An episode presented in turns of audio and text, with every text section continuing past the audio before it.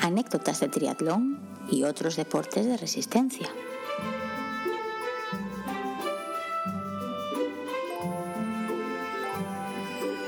Hola a todos y bienvenidos una semana más al podcast de anécdotas de triatlón y otros deportes de resistencia. Eh, yo creo que, Diego, desde que has vuelto de Nueva York, creo que no hemos hablado. Así que no sé si darte la bienvenida o al menos espero que ya estés bien después de toda esa aventura que nos has contado. Eh, pues eh, no, te, hará gracia, ¿no? Es verdad que no hablamos todavía desde aquello, pero pasaron ya dos semanas, porque hoy es, hoy es domingo y estamos grabando de domingo, ya sabéis que nos gusta dejarlo todo para última hora, y todavía estoy malo. A ver, yo creo que influyó mucho, ya lo dije, que en condiciones normales meterte a correr una, una, maratón estando malo, no deberías hacerlo. Pues a mí lo que es el cansancio de la maratón y todo eso, dolor muscular y demás, se me pasó en dos días, o puede que incluso menos, cuando, cuando aterrizamos en, en Londres, y eso fue el miércoles, yo ya estaba perfectamente, pero, pero sigo malo. O sea, del catarro ese que tengo y tal. Y bueno, y Vega está igual, que hasta hoy le hicimos un test de estos de COVID por si acaso, pero no, dio negativo. Es que no son síntomas de COVID. Bueno, es, un, es como un catarro. Pero, ¿para qué, te, testearme yo si la puedo testear a ella? igual estamos ante una epidemia nueva. Ya recibirá nombre. Ya, ya, vete tú a saber. No, yo creo que en mi caso influyó mucho el, el ponerme a correr una maratón estando malo. Eh, a ver, eso no es una buena idea. Yo creo que eso afectó mucho a las defensas y ahora me está costando mucho más de lo que debería deshacerme de un resfriado. Pero bueno, eh, eh, eso, eso sí, viendo lo chungo, yo cuando acabé la carrera estaba más o menos contento por decir, bueno, anda, estando malo y, sin nutrición la acabé. Fue un tiempo bastante alto para lo que, lo que suelo hacer, pero estaba más o menos contento, aunque no le di mucha importancia.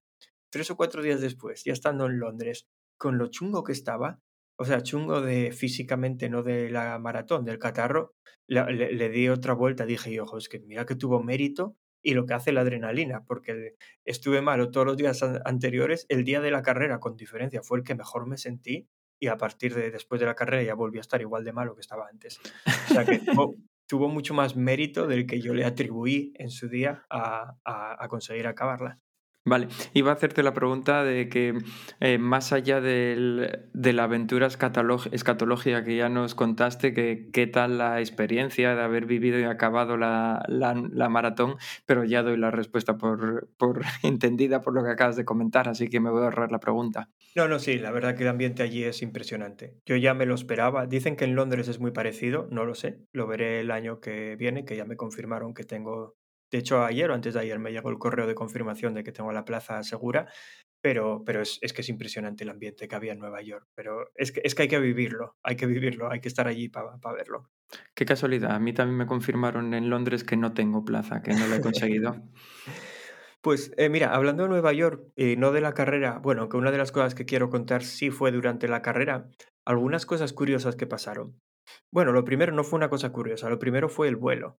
Eh, volamos con una compañía que se llama Blue Jet, es una compañía americana, yo no la conocía, y cuando estaba reservando los, bueno, reservando, escogiendo los asientos, me di cuenta que era un avión pequeño, pequeño como en el que volamos tú y yo a, Chicago, bueno, a Toronto, de vuelta de Chicago, eh, que, es, que viene a ser...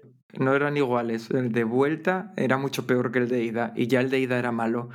No, no, pero de tamaño, digo, no eran de tres filas a la izquierda y tres a la derecha, como un EasyJet o un Ryanair. Uy, no me acuerdo, supongo que sí. Yo creo que sí, que fue lo primero que me llamó la atención porque, claro, yo suelo volar por temas de curro y es distinto tipo de vuelo, que yo no lo sabía. Yo creí que eran los mismos aviones, distinta zona, pero no, no. Los aviones son totalmente diferentes y son 353 los asientos. A lo que voy es que cuando estaba reservando los, los, eh, los asientos y vi que era un avión pequeño, pensé, esto va a ser súper cutre. Esto va a ser como, como el autobús ese con alas en el que me llevó Alberto a, de vuelta de Chicago. Pues igual. no, flipé. O sea, el tenía, tenía primera clase, que eso ya dio buena espina cuando entramos, porque en el que fuimos nosotros no. Por lo demás, tú entrabas y parecía un vuelo como cualquier EasyJet o Ryanair para vuelos de distancias cortas, pero tenían un sistema de entretenimiento que se veía nuevísimo eh, además tenía lo típico que tenías wifi interna, entonces podías utilizar internet. Tenían librería o biblioteca, mejor dicho, de películas y demás que podías consumir desde tus, aparatos electrónicos, pero la pantalla de que estaba delante del asiento también se veía todo de muy buena calidad, nuevo y tal, vamos, genial. Pero una de las cosas que más me llamó la atención, que es lo que quería contar, es que encima de cada asiento había una especie de neceser azul de silicona, eh, tanto en el vuelo de ida como de vuelta, ¿eh? porque fuimos con la misma compañía, que traía cosas así raras como cacao de este para los labios y cosas así, que no sé por qué te ponen eso en un avión, pero entre las cosas raras, raras que no te esperas que traían, eran calcetines. Así que había un, un par de calcetines tobilleros y entonces tengo dos y Lucía otros dos y Vega otros dos. Bueno, que los de Vega no le valen, son para Lucía o para mí porque eran, son talla, mm, ya ven por lo mediana. Pero flipé, es la primera vez que me dan calcetines en un avión. Hostia. Y la Sí. comida muy buena, por cierto. Me acaba de romper los calcetines. Será por si te quieres quitar los zapatos, por eso de que circule mejor circulación y habrá gente que no lleve calcetines. Ya bueno, No. pues, si no los llevas no te hacen falta, digo yo. Bueno, ¿qué más da? La cosa es que eso me llamó la atención. Luego, otra cosa que pasó que quería comentar, no relacionado con la carrera, pero fue la noche de la carrera. Noche en la que yo ya estaba chungo, así que, así que bueno, estaba bastante despierto. A, a medianoche, justo a las 12 de la, de la madrugada, eh, se empieza a oír en el pasillo un, un walkie-talkie que estaba súper alto. Eh, y entonces yo me quedo así escuchando y tal un poco, y antes de enterarme de que iba a la fiesta, noto que alguien intenta entrar en nuestra habitación. Como empujan la puerta, no sé qué y tal. Nosotros estamos en la habitación 1110, la habitación 10 del piso 11, ¿no? Sí. 1110. Y, y empieza a haber una conversación por el walkie-talkie después de que alguien intentara entrar, que dice, parece que hay alguien, la habitación está cerrada, no sé qué y tal. Y yo flipando. Y pero ¿esto, qué es? ¿Qué está pasando aquí? Y entonces empiezas a oír al tipo que estaba justo detrás de la puerta y empieza a decir él, "Eh, la habitación está ocupada, pido permiso para poder entrar.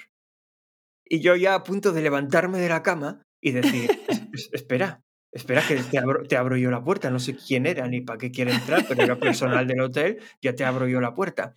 Y yo ya cuando estoy medio incorporándome para abrir la puerta, oigo que el mismo tipo dice, disculpa, disculpa, ha sido un error. Eh, la habitación es la 1011, la que nos interesa es la 1011 y desapareció. Se habían equivocado de habitación. Nosotros estamos en la 1110 y querían la, la 1011. Digo, digo, madre mía, el susto que nos llegan a dar si de repente entra... Hostia. alguien". Porque Vega, Vega despertó y me preguntó, ¿qué es ese ruido? Porque los walkie-talkies hacían muchísimo ruido. Pero ella no se acuerda porque, bueno, tiene un despertar de estos que habla por la noche, pero el día siguiente por la mañana ya no se acuerda. Ya, ya, ya. Hostia, pues esto, eh, o sea, no lo voy a contar ahora, pero igual me lo guardo para alguna introducción, porque no encajaría con nada de, de otro capítulo. Eh, esto me recuerda a una vez que hicimos en una despedida de soltero un escape room en el hotel y la, era sobre zombies y demás, y la empresa que lo organizó se olvidó de avisar que estábamos haciendo un escape room de zombies al resto de huéspedes, o más bien el hotel se olvidó avisar y los sustos que se lleva la gente por los pasillos o cuando nosotros intentamos entrar en la habitación equivocada porque no sabíamos que no formaba parte del escape room. Pero ya Yo lo contaré en algún Yo, momento. yo ma- me acuerdo que me contaste esa historia, fue mu- muy buena, por cierto. Eh, y bueno, la, la última cosa que quería contar, y esto sí fue durante la maratón, y me pasó dos veces. Eh, iba corriendo en un momento, y este, la primera vez sería el kilómetro 12 o el 13. Iba corriendo y de repente oigo, Diego, Diego, miro para allá y veo a una, a una chica que yo no reconocía de nada, hablando con otra, mirando para mí, y, y en inglés, por cierto, y la oigo que dice, nah, no se da cuenta. Yo no sé si hablaban de mí o no hablaban de mí, no, no tengo ni idea.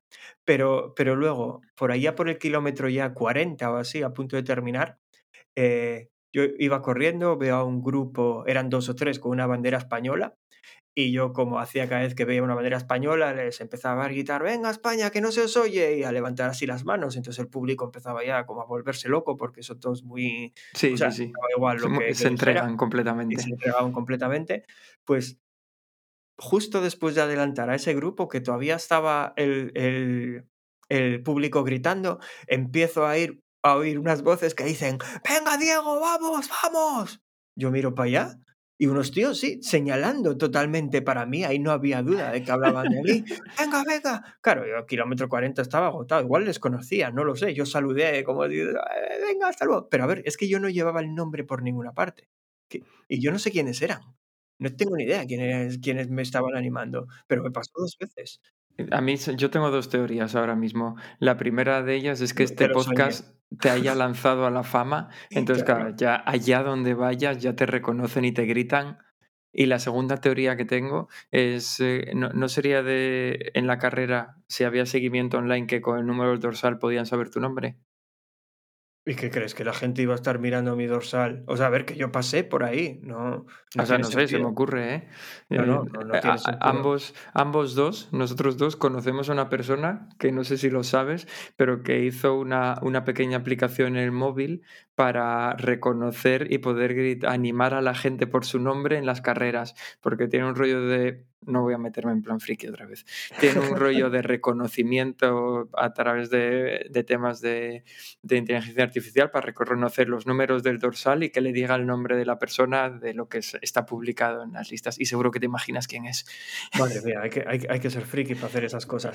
Pero, eh, pero no, no, es que en ese caso es que eh, me estaban animando como si me conocieran. O sea, porque las otras dos chicas, yo en su momento pensé, claro, yo no es que vea muy bien y cuando estoy cansado veo peor. Y las chicas estaban lejos, pero pensé, va, igual son algunas de aquí de Londres con las que entrenaba y tal, pero entonces alguien me habría mandado un mensaje.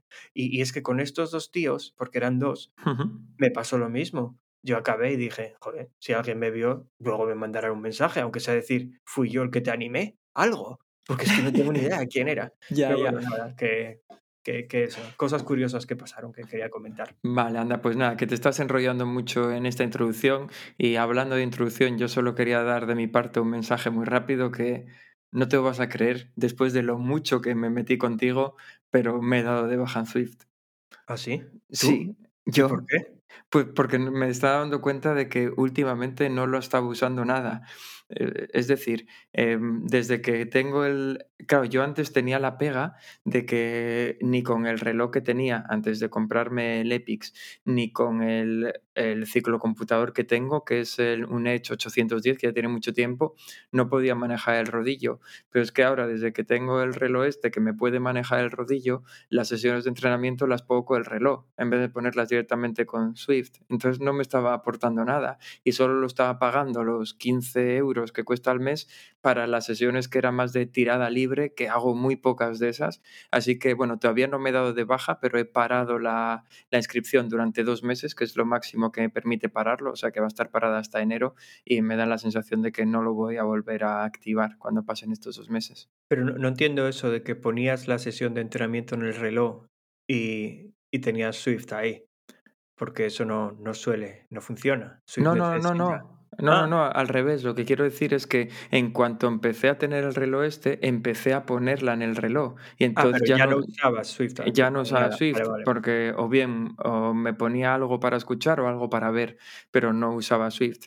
Eh, entonces eso, me di cuenta de que no, hacía mucho tiempo que no lo usaba. De hecho, me di cuenta la última vez que, me lo, que lo puse y vi que te lo tenía sin actualizar desde hacía ya un montón y demás. Ya, ya, es que yo ahí entiendo el por qué tanta gente ve Swift solo por la parte de carreras, porque los entrenamientos es cierto que están genial, pero yo solo le saqué partido de verdad cuando entrenaba en grupo porque esa parte es divertida. Quiero decir, la gente de Purple Patch antes, ahora ya hace, ya lo dejaron en 2020, pero hacían entrenamientos grupales y estabas conectados conectado con Discord, tenían el rollo este que no nos separásemos y oye, ibas hablando, todos hacíamos el mismo workout, estaba guay eso.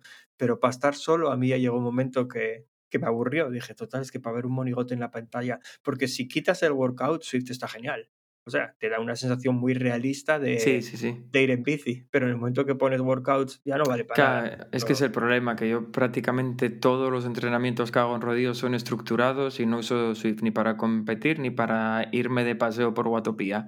Entonces al final me di cuenta que me estaba aportando muy poco para lo caro que es. Probablemente si en vez de costar 15 euros al mes costara 5 lo mantendría, pero es que al final si lo sumo a lo largo de todo el año es un montón de pasta para lo poco que me está aportando.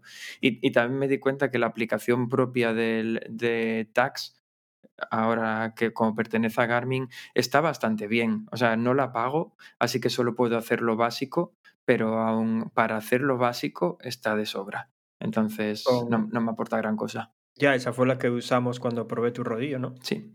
Ya, sí, sí, me acuerdo. Venga, y hablando de eso, vamos a tener tema para podcast dentro de poco porque la gente esta de Purple Patch está cambiando la plataforma con la que, con la que hacen los entrenamientos de bicicleta estos online.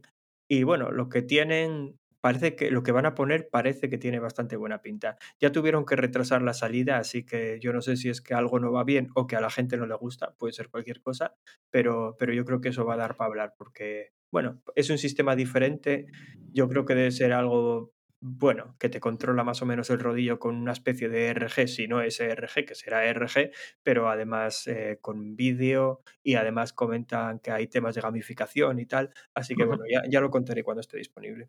Sí, son esas cosas que cuentas tú que no sirven para nadie porque nadie entrena con Purple Patch, pero oye, ah, no, no, yo lo cuento para hablar de mi libro. vale, pues si te parece, vamos a empezar con las secciones de hoy, a ver, a ver qué toca. Contéis un cuento. Esa parfe fantasmas un cuento.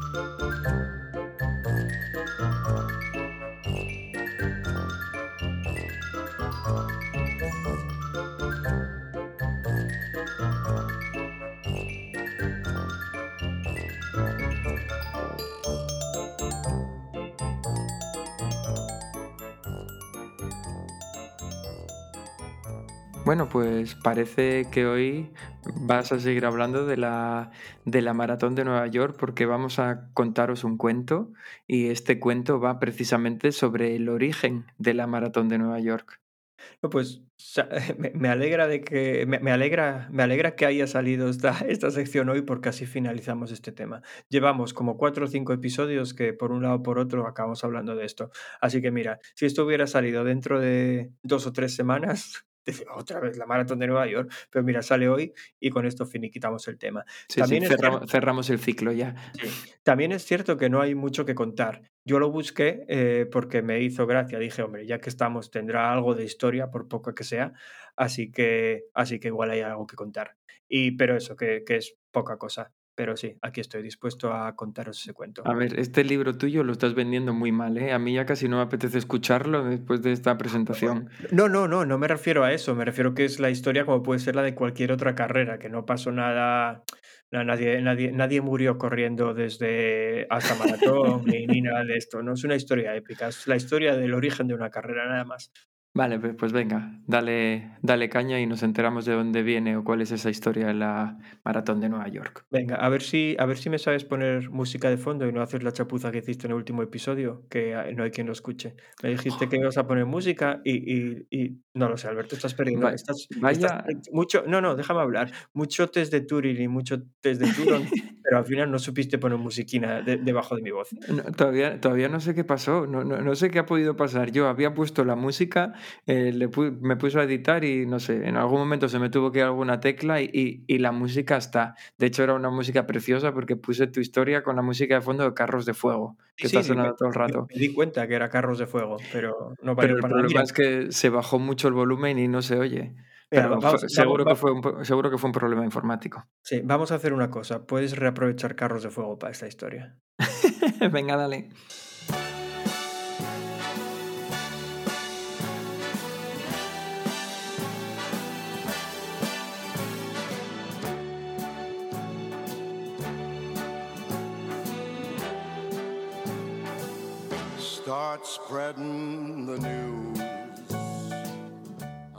La primera maratón de Nueva York se celebró el 13 de septiembre de 1970.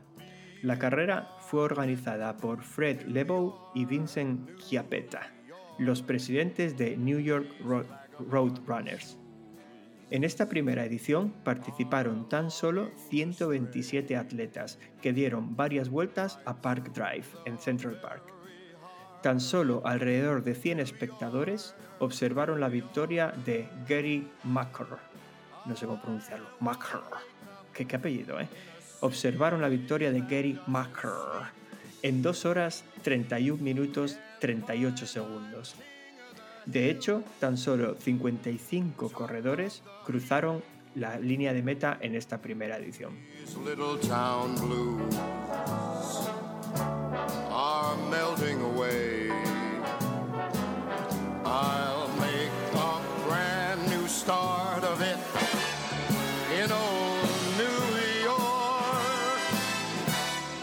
Con el paso de los años, la maratón, se fue, haciendo cada vez más grande y en 1976, para celebrar el segundo bicentenario de los Estados Unidos, el presidente del barrio de Manhattan convenció al alcalde de Nueva York, Abraham Beam, y posteriormente al director de carrera Fred Lebow, para que la carrera pasase por los cinco barrios de la ciudad, Staten Island, Brooklyn, Manhattan, The Bronx y Queens.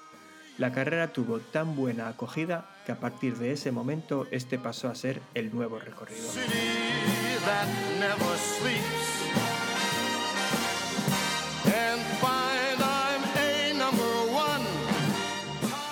La maratón ganó mucha popularidad en 1978, cuando la noruega Gret Wade batió el récord mundial femenino terminando en 2 horas 32 minutos y 30 segundos.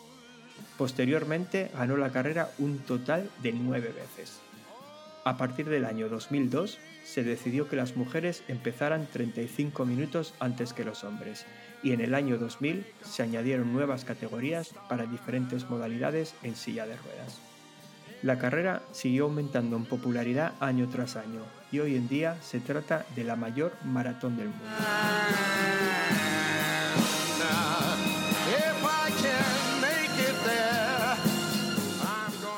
En el año 2022, que será siempre recordado por la participación en el evento del atleta español Diego Martínez Ballesteros, se añadió por primera vez y rodeado de gran polémica una nueva categoría para atletas no binarios.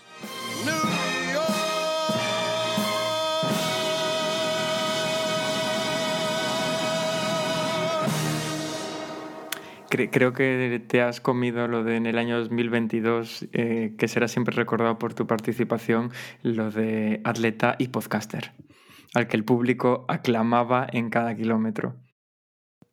Eh, sí, es que tenía que haberme dado un poco más de pomposidad ahí, ¿no? Además, me, puse justo cuando hablaba de los atletas no binarios, que ahora la gente estará preguntándose, ¿pero qué es? ¿Atleta no binario o es un atleta binario? Este, no, no, no, no, no, no, no quedó bien ahí, no quedó bien ahí. Sí, yo creo que ahora deberías de traspasar e, esta última parte a la Wikipedia porque creo que en la Wikipedia no debe de estar. Creo que va a ser recordada por tu participación. no, y lo de los atletas, lo de los atletas no binarios no está tampoco, así que puedo igual copiar esa frase tal y como está, la pongo ahí y, y paso a ser famoso. y eh, esto de que las mujeres eh, salen 35 minutos antes que los hombres, entiendo que solo en categoría élite, ¿no? Ah, sí, sí, sí, solo en categoría élite. Vale, vale, sí, me lo imaginaba. Pero, pero nada, es, cierto, historia corta, pero mira, yo no sabía que la primer, las primeras, no solo la primera edición, no salían de Central Park, que era solo dando vueltas por ahí. Claro que Central Park, en, en cuanto a superficie, bueno, es más grande que Gijón, ¿no? Así que, así que vamos. No creo que sea más grande que Gijón, pero es muy grande, sí. No sé, yo cuando, cuando era usuario de Swift recuerdo haber estado por Central Park. A mí lo que más me gustaba de Central Park... Los eh, tubos esos, ¿eh? Los, los, tubos esos que ah. vuelan por encima del parque, supongo que son de verdad. Los estuve buscando y no los encontré. Dije, ah, yo, yo le iba diciendo a Vega, mira, hay unos carriles bicis por aquí arriba. Y luego miraba y no estaban. Pero, ¿esto qué es? Bueno, es que igual son un poco transparentes y, tú como, como llevas las gafas esas con el prism, igual es que no te dejan verlo bien. ya puede ser, sí. pues, pues sí, pero entonces, ¿y no sabes cuántas vueltas eran cuando, porque esto, Park Drive entiendo que es una parte de Central Park. Eh, Park Drive yo creo que es la carretera que rodea Central Park. Mm. Y, vueltas sí, fueron eh, varias. Lo pone ahí claramente. ¿Crees que si supiera el número te lo, no lo habría escrito?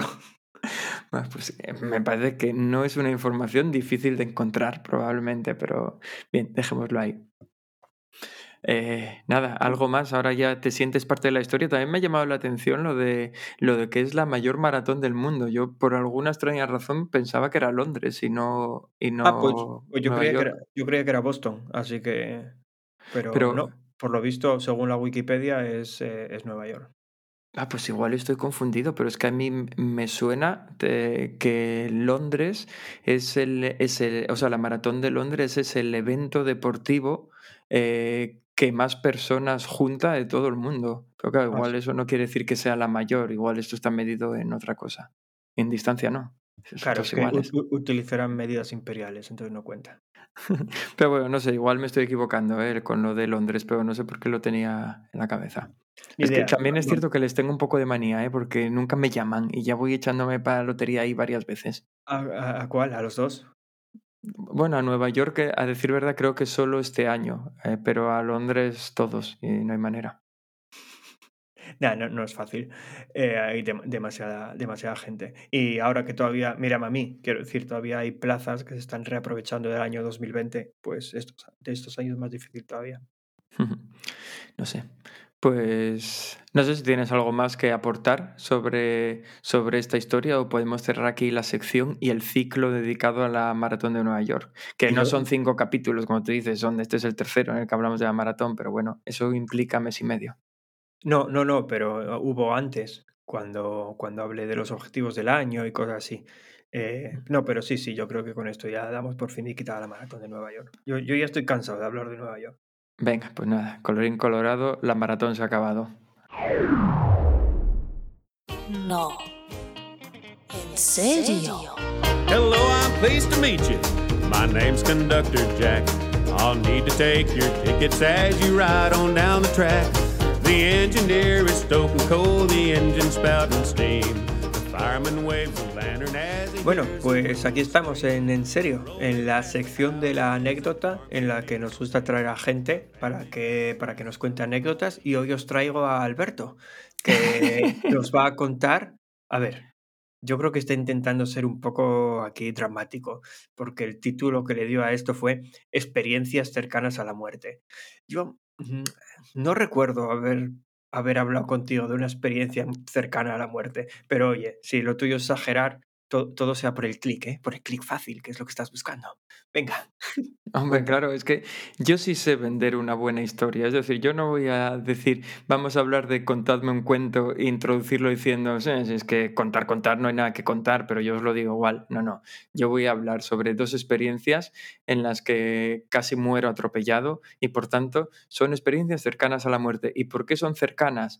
No es por eso de que de que perdí la conciencia, vi un túnel blanco y gente que me llama al otro lado y vi como mi alma salía de mi cuerpo. No, no, no, son cercanas a la muerte porque quizás si hubiera habido dos o tres segundos de diferencia entre cómo fue y dónde fue, igual me habrían atropellado de verdad y estaríamos hablando de algo más grave, pero Oh, ahí... at- Atropellado de verdad, entonces ya, ya empiezas a contar. Sí, sí, lo mío fueron medio atropellos.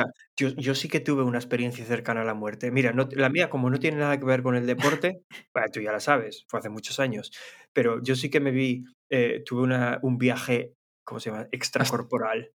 Entonces, nada, cuando acabes de contar tú el bodrio este que nos vas a contar, ya cuento yo lo mío que está guay.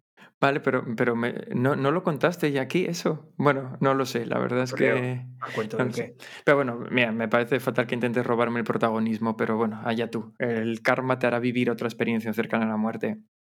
Madre mía, tener manos para esto.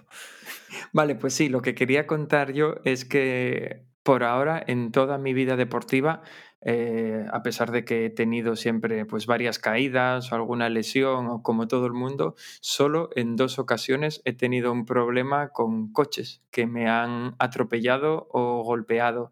Entonces, eso es lo que quería, lo que quería contar, cómo fueron esas dos experiencias, que además lo curioso es que las dos fueron muy, muy similares, con muchos años de diferencia, pero, pero muy similares. Pero una fue corriendo y otra en bici, ¿no? Sí, una fue yo iba en bicicleta y la otra iba corriendo, pero bueno, en- enseguida se va a notar la similitud entre ambas. Todo vaya de la mano de que eh, parece que a nosotros siempre nos pasan cosas. De hecho, por eso hicimos este podcast, porque siempre nos pasaban cosas raras y que no soy y que no somos, voy a pluralizar aquí, especialmente hábiles, porque yo tengo facilidad para caerme. No te lo había dicho, pero el, el sábado pasado salí a correr y me volví a caer, y- pero no me, no me hice nada grave, No, a simplemente... ver, a ver, va- va- va- vayamos por partes aquí. Ahí no utilizo el plural. Yo, yo no me considero poco hábil, ni creo que tengo facilidad para caerme. Bueno, pero me De ha hecho, gustado conta- utilizar el conta- plural. contaría con los dedos de una mano las veces que me caí en, en mi larga, mi larga vida. Bueno, nada, lo que iba, que sí, que me caí el sábado pasado y no pasa nada. Me puse de pie y seguí corriendo. Pero eso no es lo que quería contar. Lo que quería contar, la primera de estas experiencias ocurrió pues en el año 2007, si no me equivoco. No sé si fue 2007 o 2008, que por aquel, por aquel entonces yo todavía no hacía... Eh, eh, deporte, bueno, no hacía triatlón, quiero decir, ni, ni, hacía bicicleta. De hecho, por aquel entonces todavía hacía más deportes de grupo, pero utilizaba mucho la bicicleta para desplazarme por ciudad. llaman de, deportes de equipo. Sí, bueno, eso, deportes de equipo. Pero sí que utilizaba mucho la bicicleta para desplazarme por ciudad. La, a veces la llevaba al trabajo y generalmente, bueno, eso cuando me desplazaba usaba bicicleta lo más que podía por carriles bici. Y en uno de estos es donde ocurrió este, esta experiencia tan traumática que fue llegando, llegando a mi casa. Eh, iba por un carril bici y tuve que cruzar la carretera es decir, por el paso para estos típicos pasos que son por un lado pasos de peatones y por otro lado pasos de bicicletas con su semáforo para bicicletas y demás, pues tenía que cruzar la carretera por, lo que, por la que pasaban los coches y el semáforo estaba abierto para mí y para peatones. Es decir, no me salto un semáforo ni nada extraño me pongo a cruzar y cuando estoy cruzando era una carretera de dos carriles, uno por el, los dos en dirección contraria, uno para arriba y el otro para abajo, y veo, y mientras yo estaba cruzando, un taxista se incorpora de, él tenía del, en el cruce, él tenía su semáforo abierto para, para pasar eh, transversalmente por donde yo estaba por donde yo estaba cruzando y lo típico del semáforo este amarillo que parpadea diciendo pasa pero no tienes preferencia que hay peatones cruzando bueno, pues el único peatón que iba cruzando en bicicleta, de hecho no era peatón, era yo.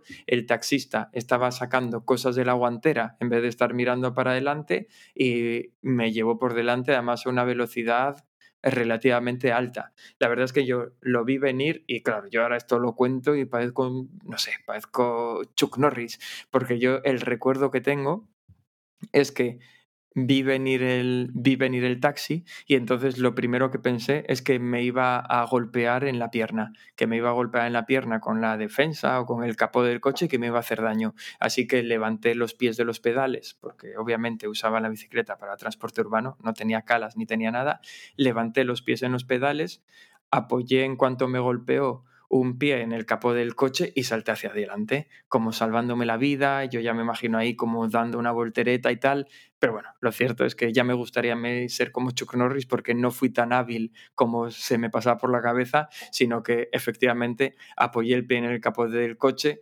salté y salté contra el semáforo. Que lo abracé, con, abracé, abracé completamente el semáforo y me pegué un golpazo contra el semáforo que casi habría sido mejor que me diera el coche. Eh, nada, Eso te pasa por flipado. Lo mejor es dejarse atropellar. sí, el, taxista eh, frenó cuando sintió el, impacto. No sé si lo que sintió fue el impacto de eh, yo contra el semáforo o, la bicicleta, porque la bicicleta se la llevó y, se paró. a ver, yo me llevé un buen golpe contra el semáforo porque el, coche a mí no me llegó a dar ni, ni nada. Eh, me quedé abrazado al semáforo y me caí al suelo, pero nada, me puse de pie. No me había hecho daño y de hecho no tuve ningún daño, ninguna contusión ni nada extraño y fui a buscar la bicicleta que estaba debajo del taxi. El taxista te, viste poco a poco debajo. La... el taxista salió del coche para ver qué tal estaba, si había pasado algo, tal. Yo cojo la bicicleta y aparentemente era una bicicleta de estas baratucas de por ahí no le había pasado nada. Y me dice, oye, mira, lo siento, no te vi. La verdad es que el tío, excesivamente sincero para mi culpa, iba distraído con la guantera, es que ni siquiera estaba mirando para adelante, no te vi cruzar y tal. Y yo, gracias por, por no mirar cuando conduces. Eh, cogí, me preguntó por la bicicleta, que si estaba bien. Yo cogí la bicicleta un momento, le di así un poco a los pedales, frené y tal. La bicicleta parecía que estaba bien, no tenía ningún daño ni ningún tal y le dije, nada, no te preocupes, se queda todo en un susto y perfecto. Total, que se sube al taxi, se marcha, yo me subo a la bicicleta y cuando me subo a la bicicleta y doy las dos primeras pedaladas, vamos, aquella bicicleta ya casi ni rodaba, tenía todo el cambio torcido, eh, saltaba la cadena entre los piñones continuamente y claro, intenté pillar al taxista a ver si, a ver si le pillaba para que sí que levantáramos un parte de accidente y no hubo manera de pillarlo.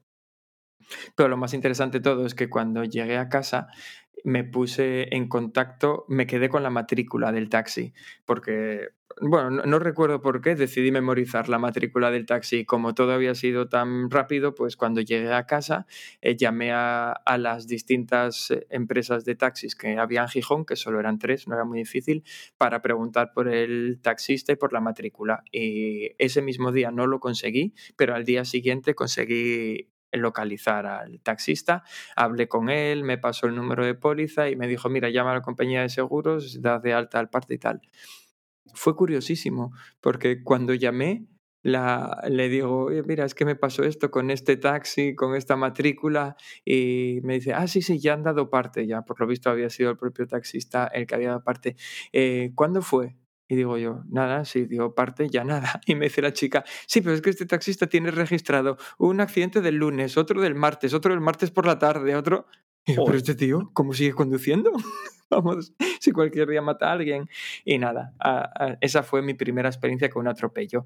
Luego espera, a mí, a mí además fue muy corta. Solo, solo me atropellaron una vez en bici. Bueno, es que ni siquiera lo puedo llamar atropello. Y fue, fue aquí ya en Londres y fue en el año 2017 a finales. Y, yo volvía por una carretera que es muy estrecha, pero de dos sentidos. Si te acuerdas dónde estaba la piscina eh, a la que iba antes, pues esa carretera, justo la que pasaba por delante de la piscina. Esa carretera es de dos sentidos, pero eso, es estrecho. Los coches tienen muy poco tráfico los coches tienen que maniobrar un poco. Pues yo llego a un cruce, estoy a punto de llegar a un cruce y veo un coche que asoma al morro. Pero bueno, yo iba, yo iba por la principal, eh, ella, bueno, tenía un ceda al paso, entonces digo, parará. No, no paró. Salió y encima dio la curva súper cerrada. Yo iba, claro, aquí se, se, iba por la izquierda, yo iba por la izquierda y ella salió del cruce girando a la derecha, vamos hacia mí, pero muy, muy cerrada la curva. A mí no me dejó nada de sitio. Claro, yo que lo vi, eché la bicicleta para un lado y directamente el coche está casi parado, apoyé el hombro en el coche. Ella frenó y me quedé así, apoyado en el coche. Me bajé, no llegué ni a caerme al suelo, ¿no? Pero lo gracioso de todo es que es que me dice, me, echa la bronca, la conductora me dice, pero ¿a dónde vas? ¿No ves que aquí no hay visibilidad? Y le digo yo, ya, hay muy poca visibilidad, pues el problema es tuyo, que te tenías que haber abierto para dar la curva. Si no tienes visibilidad, no puedes dar la curva cerrada. Y le digo, y además tienes un ceda al paso. Y va ella y me empieza a decir, que ahí fue cuando me descolocó, es que además vas en sentido contrario. La tía, claro, yo en ese momento cuando me lo dijo, no me di cuenta que la tía estaba asumiendo que eso era una carretera de un solo carril.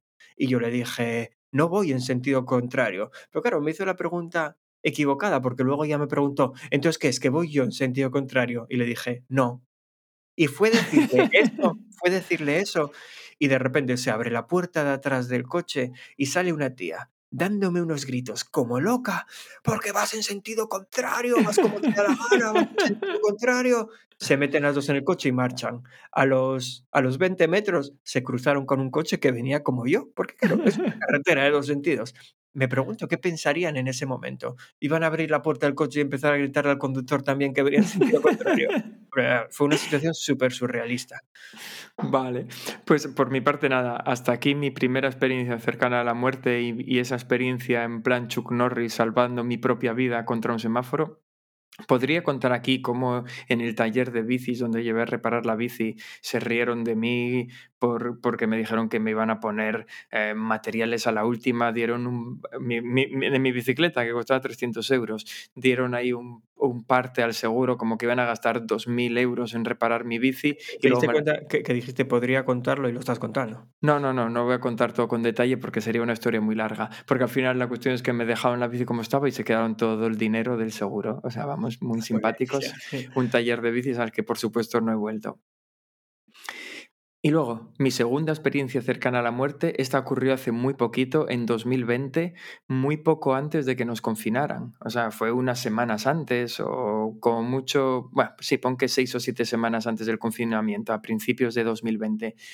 Eh, salí a correr como muchas veces desde donde está la oficina en la que trabajo, solía hacer una ruta, dependiendo del tipo de entrenamiento, en el que muchas veces cruzaba gran parte de Gijón y nada, ida y vuelta. Y en parte de este recorrido... Gijón que será más o menos como Central Park, ¿no? Para que la se haga una idea. más o menos.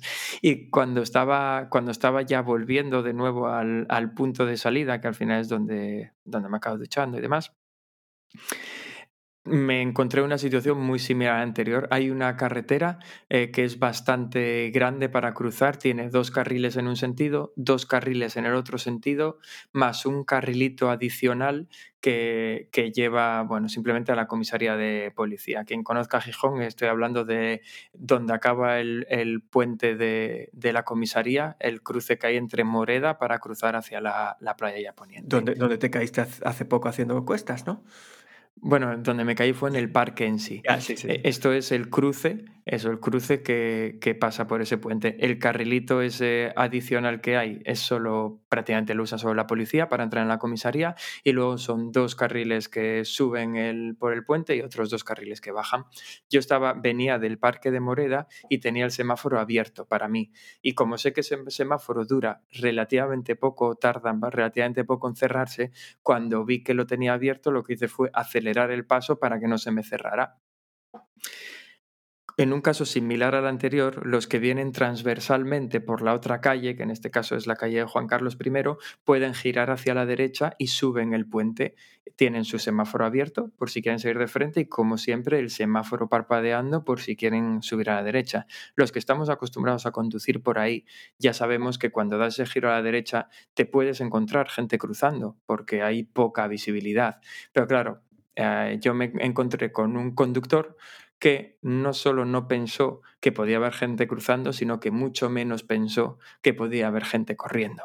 Entonces yo, claro, tenía el semáforo abierto para mí, vi que lo tenía abierto, había acelerado el paso, así que iba corriendo bastante rápido y el conductor es que no hizo ni el amago de parar, pero ni el amago.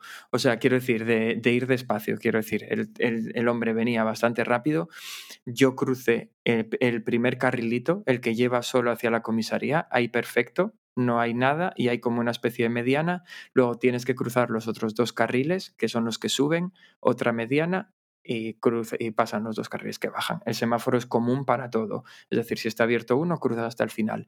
Pues llegué hasta la primera mediana, vi que el coche venía y di por supuesto que él también me veía a mí. Y me puse a cruzar los otros dos carriles, él iba por el segundo carril y él no frena, no frena, no frena. Y cuando quiso darse cuenta de que yo estaba delante, frenó y fue lo, lo típico que justo, justo, justo me tocó el muslo. O sea, me tocó en el muslo porque paró el coche en seco y, y yo no, me quedé, vamos, me quedé petrificado. Recuerdo que la gente que la gente que estaba por los alrededores en, en, el otro carril que estaban parados en el semáforo empezaron a pitar cuando vieron que me iba a atropellar. Yo cuando vi que se me echaba encima no sabía qué hacer porque no sabía si lo mejor ya era parar o correr más porque estaba en medio. Al final le dio tiempo a parar y ya digo solo me golpeó con la defensa pero un golpe muy leve. Seguí cruzando y cuando llegué al otro lado de la calle, directamente me, me tuve que sentar en el suelo y tumbarme porque estaba en shock. Dije yo, madre mía, qué poco ha faltado, porque además es que cuando le vi venir, venía muy rápido. Yo creo que si no llega a frenar y me llega a atropellar, ah, estaríamos hablando de algo bastante más serio. Pero ah, eso. No sé, ya, sí, sí, te entiendo, pero ahí eh, la culpa es suya, eso está claro, pero yo, por ejemplo, eso que, y sé que lo hace mucha gente, ¿eh? pero eso que tú hiciste, te acelero y paso corriendo, yo es que ni siquiera paso corriendo los semáforos normalmente. Paro y camino por los semáforos, precisamente por evitar ese tipo de cosas. Y sé que, y sé que sí, que como peatón puedes tener razón o no, pero es lo mismo que me pasa lo mismo con Vega, y siempre se lo digo, ¿no? Que tiene la manía de ir corriendo y pararse justo delante de la carretera. Y digo, mira, el coche puede no verte o si te ve, creer que vas a cruzar a mí lo de ir corriendo por las aceras, yo cada vez lo llevo peor. Eh, uh -huh. yo, yo, por ejemplo, siempre que corro por la acera, y mira que hay gente aquí, cada vez que me cruzo con alguien, siempre, sea quien sea, camino. No me cruzo nunca corriendo con nadie. Porque a mí muchas veces me molesta la gente que lo hace. Porque que si te dan con el codo, que si te dan con el hombro, y molesta. Y yo, yo mira, soy de pararme y caminar y para cruzar también. Y aunque tengas razón, también es cierto que posiblemente es difícil de ver. Como tú dices, si no conoces la zona, te, te cruza alguien rápido y es para eso, no. para llevártelo por delante. O sea, a ver, yo soy consciente de que, o, o, sea, en este caso no creo que esa persona eh, estuviera distraída ni mirando la guantera como el, el taxi psicópata de la, de la historia anterior, pero, pero es que iba muy rápido. Es que yo el, ya, problema, que le, el problema que le veo a esto es que la gente no se da cuenta de que puede haber peatones, porque probablemente si hubiera habido una ancianita cruzando, pues probablemente la, la haya visto, o sea, la hubiera visto, mejor dicho, porque igual va más, despa- más despacio, porque se fija, pero es que da igual, es que iba muy rápido para estar dando un, una, Sí, pa- sí, para estar sí, cruzando a la derecha. Eso para mí no tiene excusa, porque podía ser alguien caminando rápido también, que posiblemente sí. no va tan rápido como tú, pero... pero Porque pero- además e- el problema de este cruce es que más que ser un cruce de 90 grados, es como una curva hacia la derecha. Entonces no te hace falta frenar tanto, porque si son 90 grados, al final quieras que no frenas más porque no te queda más remedio. Y en este caso, mi sensación y por lo que pasó después, que es que al poco de golpearme se puso ya a parpadear el semáforo, es que el semáforo se le ponía en ámbar y aceleró para poder pasar el suyo. Ya, pues ser. Entonces, tal. Y a mí, de, de esta historia, lo que más me ofende de todo es que esta persona, que era un chico, no se molestó ni en bajarse del coche. O sea, vio que no me había pasado nada porque me golpeó, porque, solo fue un ploc que él igual ni sintió. Me vio que pude cruzar hasta el otro lado, me tuve que eso, me acabé sentado y, y tumbado en la acera solo del susto. Él se paró, ni siquiera bajó la ventanilla para decirme, ¿estás bien? Se paró, vio que todo estaba bien, que se había puesto gente alrededor mío y con las mismas se marchó. Hay que ser impresentable Ya, sí, eso sí. para hacer esto. Me pasó lo mismo, obviamente no me acuerdo, pero memoricé su matrícula y luego lo contaba, lo conté cuando llegué a la oficina y tal, y la gente me decía que lo denunciara, porque encima como es donde la comisaría hay cámaras, decía es que si pides la grabación la tal, y luego pensé yo, ¿para qué me voy a meter en ese jaleo? ¿Para qué denunciarles? Y yo creo en la buena intención de la gente, si probablemente el, el- el tipo... Bueno, no sé, sus razones tendría, pero me parece de muy impresentable el no bajarse o al menos no preguntar qué, qué tal estaba. Porque me Ah, llevo un pues- susto que. Te entiendo, te entiendo, pero te voy a contar una experiencia cercana a la muerte verdad y no lo tuyo, que son como, pamplinas. La, voy a resumir muchísimo porque solo interesa un rato, pero bueno, el tema es que fue hace muchos años cuando yo iba todos los fines de semana en Santander y por supuesto hace tantos años había el tramo este que, que solo recientemente tiene autopista, que era el de, el de Unquera, el de Llanes Unquera. Pues en, ese, en ese tramo, yendo hacia Santander, eh, un día de mucho frío. Yo, de hecho, al principio creí que había sido hielo, luego miré, no había nada, así que ahora supongo que habría sido aceite, pero no lo sé. Pero yo voy en caravana, o sea que íbamos despacito, iríamos, bueno, despacito, es una nacional, límite 90, pero iríamos a 70 o así como mucho. Yo voy en caravana detrás de unos cuantos coches y en una curva muy leve a la izquierda giro, giro un poquito el volante, pero muy leve, sería una curva de 5 grados como mucho. Y según giro el volante un poco, la, la dirección me gira completamente, o sea, el volante da la vuelta y media que da totalmente para la izquierda, me cambio de carril y las ruedas van des- deslizando directamente, no van rodando. Y justo enfrente de mí, como a unos, yo qué sé, ¿qué sería aproximadamente 100 metros puede ser? Un camión gigante. Claro, el camión ve ve la jugada de un coche que se pasa a su carril y se y va deslizando, porque es que literalmente iba deslizando. El tío empieza a tocar el, el, el claxon. Pe, pe. Yo miro para el camión y tal, y digo, ¿y ahora qué hago? Y entonces, lo único que se me ocurre, poco a poco, pongo el, el volante otra vez recto, eh, mirando para adelante, por lo menos que vaya en la misma, las ruedas que vayan en la misma dirección que el coche, y, y muy despacito giro el volante para la derecha para meterme en mi, en mi carril otra vez. Según giro el volante, en serio, muy poco, vuelve a pasar exactamente lo mismo, pero al revés. Se me gira la vuelta y media completa contra, eh, hacia la derecha y me paso a mi carril, pero el coche me da un giro de 180 grados y voy de espalda. O sea, voy de culo y ya y literalmente esperando el golpe. O sea, yo miro por el espejo retrovisor y lo único que veo es otra curva hacia, en este caso, claro, yo la veía al revés, ¿no? Pero la curva era hacia izquierdas y, y yo voy detrás en el, eh, marcha atrás en el coche que va haciendo lo que le da la gana. Yo todavía no había tocado el freno en ningún momento porque dije, si hay hielo, que era lo que pensaba en ese momento, como toque el freno, aquí la lío parda. Y entonces me agarro fuerte al volante eh, para decir, bueno, voy a esperar el golpe, voy a chocar contra esa curva.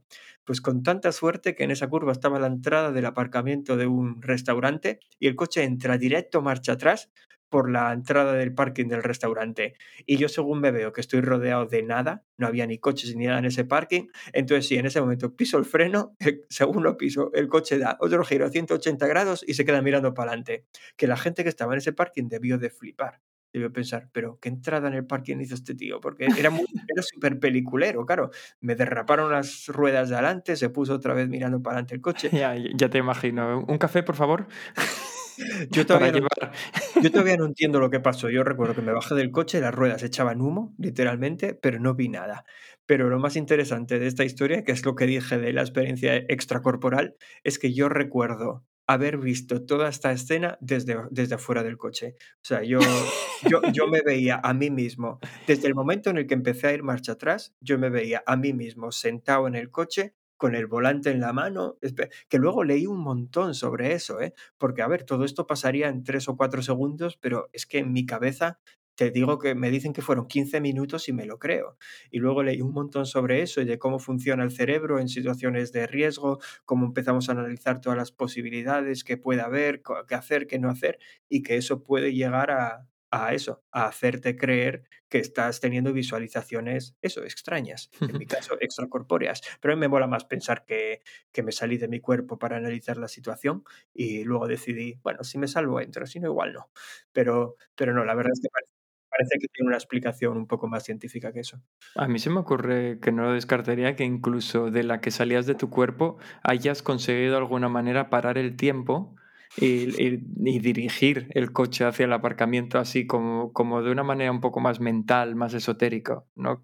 Ya. Por lo, por lo que estás diciendo. Yo no recuerdo a mi yo no corpóreo empujando, por ejemplo, el coche hacia el aparcamiento. Eso no lo recuerdo, pero igual pasó y se me olvidó. Igual fui todo yo. Bueno, yo, es que yo no me refería a que tu yo no corpóreo, bueno, en este caso tu tú no corpóreo, ya, ya, ya sé lo que te empujara el coche literalmente, sino que moviera la marioneta del cuerpo que ya estaba, que estaba, estaba dentro de, dentro de, dentro del coche, el cuerpo en sí, pero sin nadie al volante, o sea, es decir, al volante del cuerpo, porque quien dirigía ese cuerpo ya estaba afuera. Entonces igual le estabas dando las instrucciones adecuadas y por eso no recuerdas. Igual estuviste ahí, que hasta tiraste freno de mano para entrar en el Igual, igual.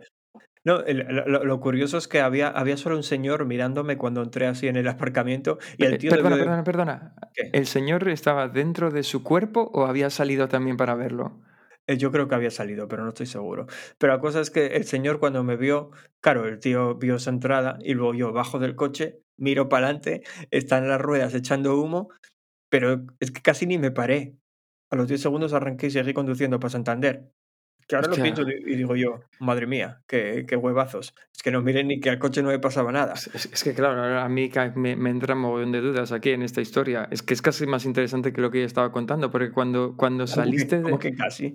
Cuando saliste del coche ahí, ahí, ya estaba dentro de mi cuerpo. Ahí salí, salió cuerpo y, cuerpo y alma. O sea, ya no era, no era solo el muñeco y, y luego tú todavía decidiendo si volver al cuerpo no. no. yo en el momento... Es que, es, que claro, suena cachondeo, pero, pero lo que estoy diciendo es verdad. Yo en el momento en el que me vi dentro del parking, yo, Decidiste volver a tu cuerpo. Yo ya no me veía desde fuera. Yo, yo ya estaba dentro. Yo ya dije, ya, ya, estoy en mi cuerpín, que parece que no va a pasar nada.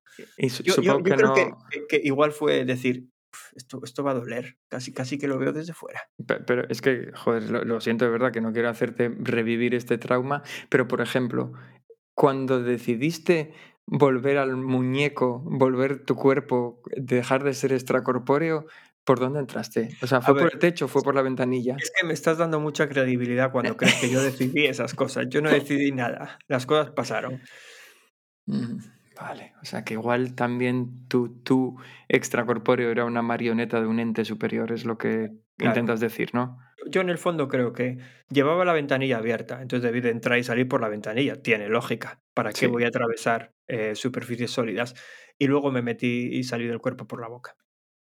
No, o sea, a mí me interesa más lo del coche porque, claro, entiendo que luego para volver a entrar en tu cuerpo igual es solo una superposición. Basta con ponerte en la misma postura en la que está el muñeco y ya entras en tu cuerpo de nuevo. Pero lo de la ventanilla, o sea, yo lo veo mejor porque si no, no sabes lo que hay encima. Igual sales por el techo y te espetas contra algo que haya por ahí, unas ramas de un árbol o algo, imagínate. Pues madre mía, vaya, vaya marrón encima.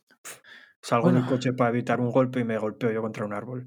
Ah, yo, yo creo que mira, mejor vamos a dejar aquí esta, esta sección porque tengo miedo de que nuestros oyentes estén empezando a sentir algo de angustia de, de- de- de estas experiencias tan chungas que hemos tenido que casi perdemos la vida hasta en tres ocasiones en este caso. Eh, Bueno, pero ya, ya casi pasaron 20 años de esto que yo acabo de contar, ¿eh? Quiero decir que no es una historia moderna ya, y no volví a salirme del cuerpo nunca más.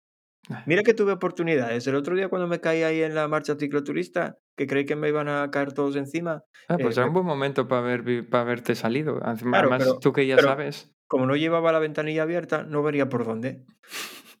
Vale, pues oye, me parece muy interesante que si alguno de nuestros oyentes ha vivido experiencias cercanas a la muerte tan, bueno, pues tan terroríficas como las que estamos compartiendo aquí, me encantaría que las compartieran con nosotros, porque, porque esto son anécdotas de verdad, de las que te ponen los, los pelos de punta. No meterte un móvil en los gallumbos para que no te lo roben, eso no es cercano a la muerte. Teníamos que haber contado esto en Halloween.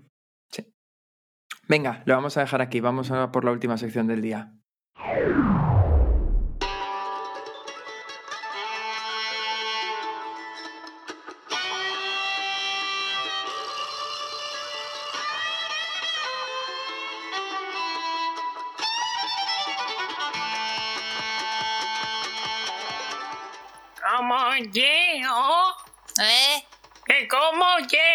¿Cómo y el qué?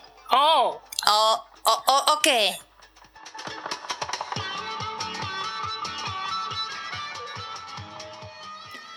¿Cómo llegó? La verdad es que igual me equivoco, pero tengo la sensación de que hace un montón de tiempo que no sale. Como hemos tenido estos capítulos un poco extraños en los que acabamos metiendo solo dos secciones, claro, hay un montón de secciones que no salen.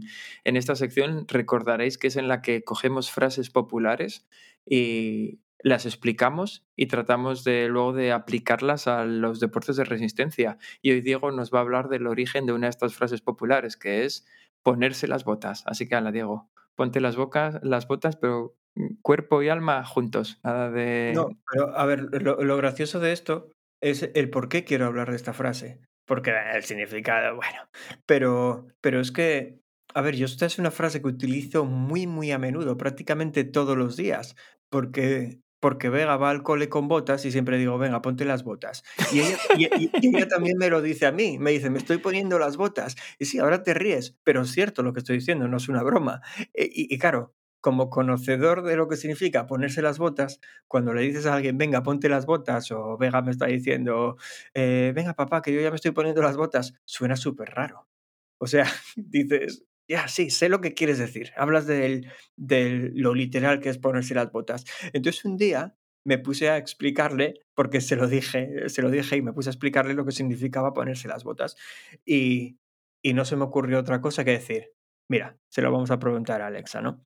Y me sorprendió por la respuesta que dio, porque yo no sabía que tenía tantas definiciones. Y entonces vamos a repetir ahora lo que pasó aquel, lo que pasó aquel día. Alexa, ¿qué significa la expresión ponerse las botas? Según la RAE, como ponerse las botas es una forma derivada de la palabra bota, que usualmente se define, 1. Como locución y verbo preposicional, enriquecerse o lograr un provecho extraordinario. Para más definiciones, prueba, Alexa, más definiciones de ponerse las botas. Alexa, más definiciones de ponerse las botas. Según la RAE, hay cinco definiciones adicionales para ponerse las botas, que como locución y verbo preposicional significa 1. Aprovecharse extremadamente, y muchas veces desconsideradamente, de algo. 2. Hartarse de algo placentero. Por ejemplo, nos pusimos las botas en el restaurante. 3. En Colombia, entrar en acción, actuar. 4. En El Salvador, mostrar firmeza de carácter o autoridad. 5. En México, imponer su voluntad. Pues claro, de ahí viene toda la historia.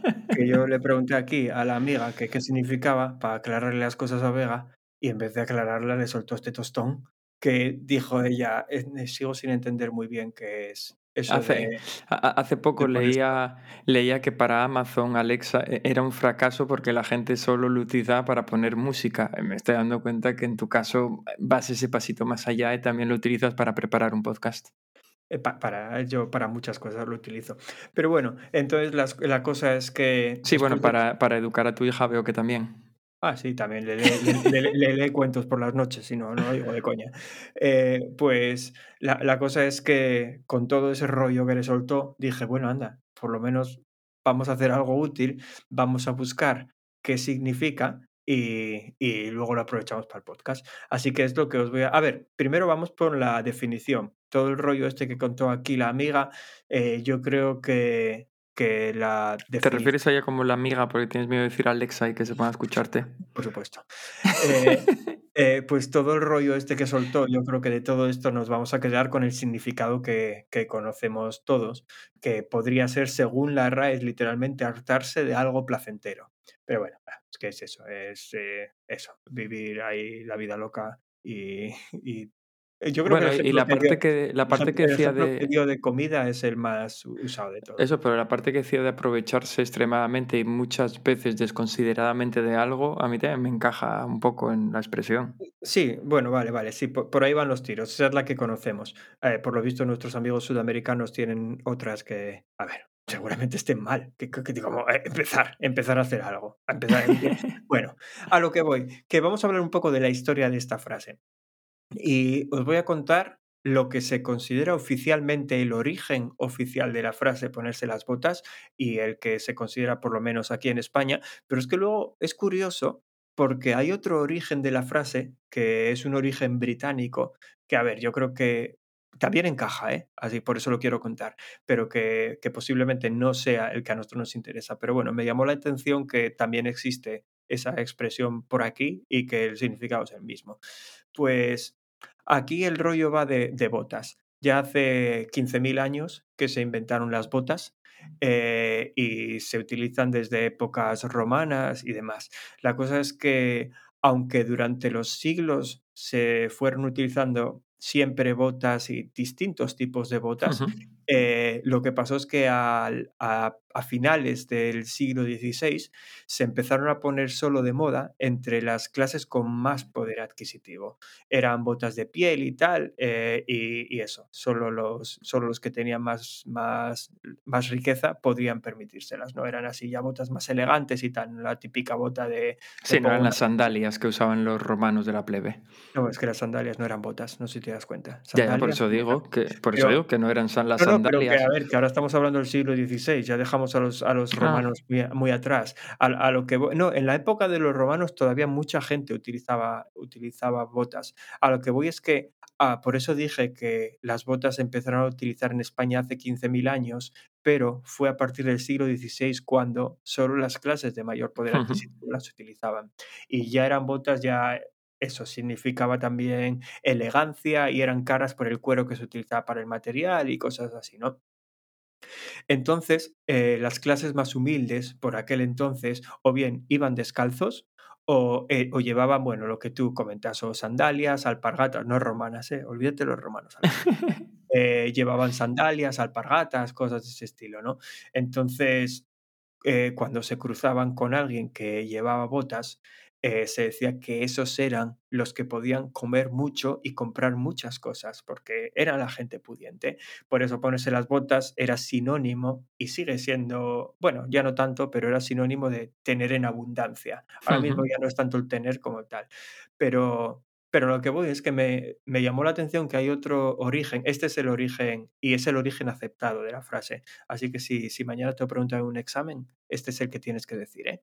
Vale, este es- Pero, hay otro que viene de los marineros británicos, porque los marineros británicos tenían una copa, una copa, me refiero a una copa de las de beber, de cuero, a la que llamaban bota. Y cuando las cosas les iban muy bien en la batalla, en la guerra, bueno, en las cosas marineras de aquella época, pues tenían una copa que era una bota extra de ron al día.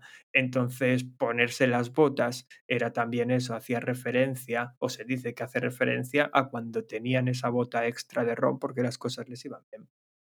Hmm, Muy interesante. O sea, a mí me encaja más la primera, que la veo como más, más castiza, más española. Pero, pero está guay. No, no, y a, y a mí también, pero bueno, yo creo que es que es eso, que aquí yo no la conozco, ¿eh? Cómo será la expresión, pero aquí debe haber una expresión similar y viene de ahí. Pero bueno, Eh, nah, siempre copiando a los españoles, ¿qué, qué se le va a hacer? Eh, pero bueno, ahora pasamos a la segunda parte. A ver, Alberto, dinos cómo utilizas tú la frase ponerse las botas en el contexto de los deportes de resistencia. Pues mira, ahora mismo se me acaban de ocurrir dos ejemplos rápidos. Voy a contar los dos. El primero de ellos es eh, conté aquí el- la historia, bueno, historia, en mi experiencia cuando me apunté a la, al primer trail un poco largo que hice, ¿no? El que hice de, de la batallona eh, este verano y eh, que pasé mucha hambre y que en los, en los habituallamientos comía hasta saciarme de me- melón y sandía, sobre todo. Estoy seguro que si reescucho ese capítulo, mm, seguro que en algún momento he dicho que me, me puse las botas vamos, de comer melón y sandía. Así que ese es el primer ejemplo. Y, y creo que hace, hace referencia al significado de hartarse de algo placentero, más o menos. Y, y respecto a la otra acepción, aprovecharse extremadamente y muchas veces desconsideradamente de algo, voy a poner otro ejemplo, que es, imaginaos, bueno, no hace falta que os imaginéis porque es un caso real, Diego va a hacer una marcha cicloturista, sale de casa con tres geles y vuelve con ocho. Pues se puso las botas a geles en los habituallamientos. A ver, vamos a ver. ¿Crees que encaja? ya, ya expliqué por qué hice eso. Era porque me iba a saltar habituallamientos y necesitaba los geles. Yo no había llevado suficientes.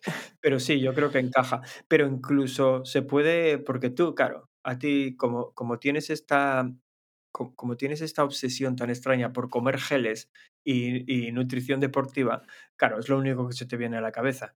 Pero Pero, si puse un ejemplo de melón y sandía, en mi caso los geles Pero- pero son me refiero- tuyo. me refiero comida, porque a ver, lo de ponerse las botas no solo habla de comida, también podrías incluso, podría incluso utilizarse en el caso de, llamemos, un, un- un atleta de casi élite que se dedica a ir a ganar todas las carreras populares del mundo mundial. Ese también es un tío que se está poniendo las botas, a ver, está compitiendo contra gente que no es de su nivel, entonces lo gana todo y eso también se puede considerar un, un claro ejemplo de ponerse las botas. Sí, bueno, es que yo creo que no hacen falta más ejemplos en este caso porque es una expresión que es No, muy, no, muy para mí, popular. para mí hay otro muy claro que no sé, debe ser por parte de mi deficiencia, pero por algún motivo Llámalo llamo- tara, que suena mejor. Bueno, pues sería parte de mi tara, pero ¿Cuál, de ellas, perdona? bueno, la, la- la- la- la normal. La, Pues la- que afecta al carácter. el- sí, la que afecta a la forma de expresarse también. Pues por algún motivo que desconozco, no sé por qué, llamo botas a las zapatillas de la bici. No sé por qué. Siempre lo hice y no, no me sale a mí de referirme a ellas como zapatillas. Entonces, para mí también puede ponerse las botas cuando tranquilamente me siento con mi chocolate con churros en la transición a ponerme las botas de la bici para luego salir. Sí, eso es muy literal y aplica, además también aplica al fútbol, aplica, como tú dices, a cuando Vega va al colegio, sí, ese- esa Claro, a ver. acepción tan literal aplica un montón. Yo ya dije que es una frase que utilizo prácticamente todos los días. O la utilizo o la oigo, porque eso, a Vega le gustan mucho las botas. Vale, pues no sé qué te parece, pero podemos ir cortando aquí. La verdad es que para de nuevo haber venido con, bueno, iba a decir con pocas cosas preparadas, no, siempre estamos diciendo lo mismo y en este caso no es cierto. En este caso es cierto que estamos grabando a última hora, pero teníamos bastantes cosillas preparadas para el capítulo. Lo, de lo que no teníamos era la anécdota, que la decidimos 10 minutos antes de grabar. Ya, porque íbamos a tener un invitado que al final no tenemos, pero bueno, eso se solucionará para el próximo capítulo, supongo. Ya, sí, por suponer que no quede. Llevamos diciendo eso tanto tiempo. Pero no Eh, tenemos la culpa cuando la gente nos falla. Tenemos la culpa cuando no la buscamos. Son No dos cosas digas, diferentes. eso, no digas eso, porque luego el próximo capítulo este hombre se va a sentir como, joder, me echaron la culpa, mira, la que les den. No, porque yo creo que eh, lo que va a hacer es decir, joder, no les puedo dejar otra vez plantados, pobres chicos, con lo majos que son. Y entonces, probablemente en cuanto escuche esto ya nos llamará, oye, mañana mismo si podéis, ¿eh? que no sea por mí. Pero bueno, ya veremos a ver lo que pasa. Vale, sí, y le diremos, sí, no, sí, ahora te han adelantado, luego. Vale, pues poco más que añadir, a no ser que Diego diga lo contrario, que no lo va a decir, pues muchas gracias a todos por No, yo- escucharnos. yo, solo iba a decir que a ver si esta sabes poner bien la musiquina de fondo. Y que igual, A ver si la vas a poner tú. y que igual vendría bien que en algún momento del episodio, para cerrar completamente el ciclo, pusieras la música de New York, New York. Mm, Sí, sí, sí. Ya, ya pensaré dónde meterla. Ah, Oye, igual puede ser en vez de carros de fuego. ¿eh? Sí, estoy pensando que va a ser, va a ser mejor ahí. Vale, pues nada, como decía, muchas gracias a todos los que nos escucháis una semana más y con suerte estaremos por aquí dentro de 15 días, eh, corpórea y extracorpóreamente, y esperemos que sin haber vivido ninguna de estas experiencias traumáticas. Vale, ala, a sed bueninos y huid de Yolanda y que Vicente os bendiga a todos. Hasta luego. Chao. ¿Por qué digo adiós con las manos y nadie me ve?